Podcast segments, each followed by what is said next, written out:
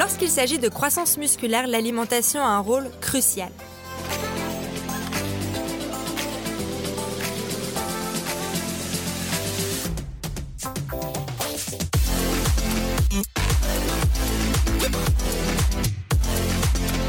Bonjour, c'est Elena, la diététicienne de FID, et aujourd'hui je vais vous montrer la marche à suivre pour atteindre vos objectifs de prise de masse musculaire.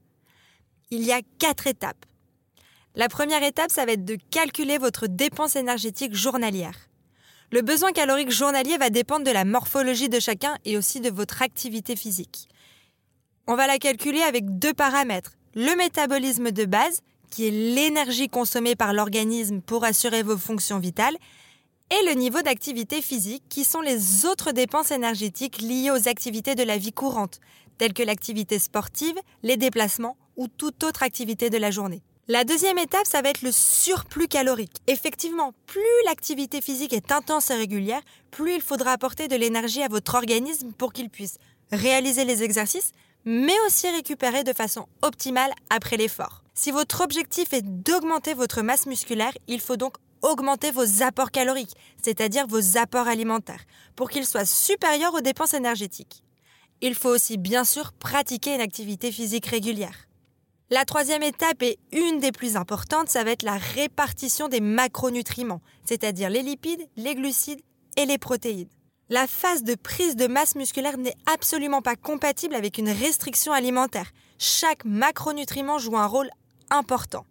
Le macronutriment que tout le monde considère comme le plus important chez les sportifs, ça va être la protéine. Elle va jouer deux rôles essentiels.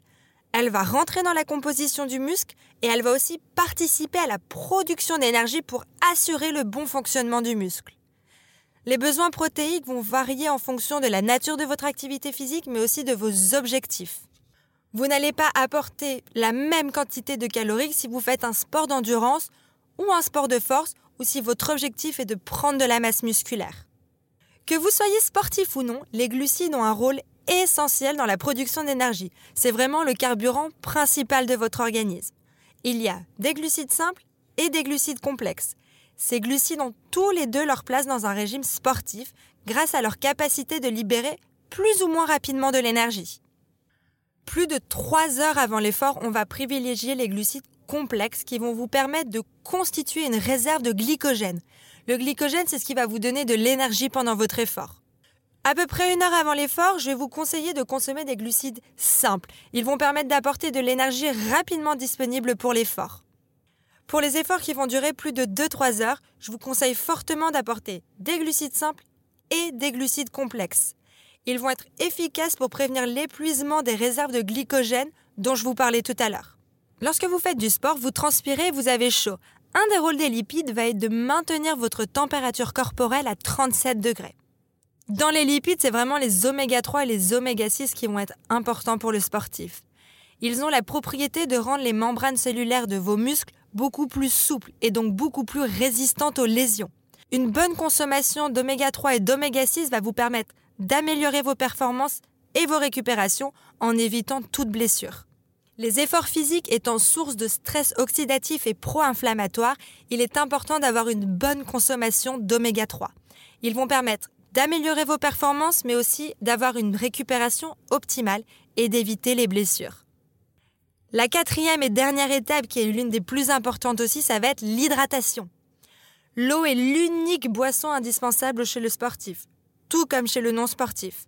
Si votre effort dure plus d'une heure trente, il est conseillé de prendre une boisson de l'effort avec apport glucidique, une BEAG. Une BEAG est une boisson qui va contenir des minéraux et des glucides. Il va exister de nombreuses préparations sur le marché qui vont vous permettre de faire une BEAG, mais vous pouvez aussi en faire une maison. Vous mettez de l'eau, du jus de raisin et du sel si vous en avez besoin.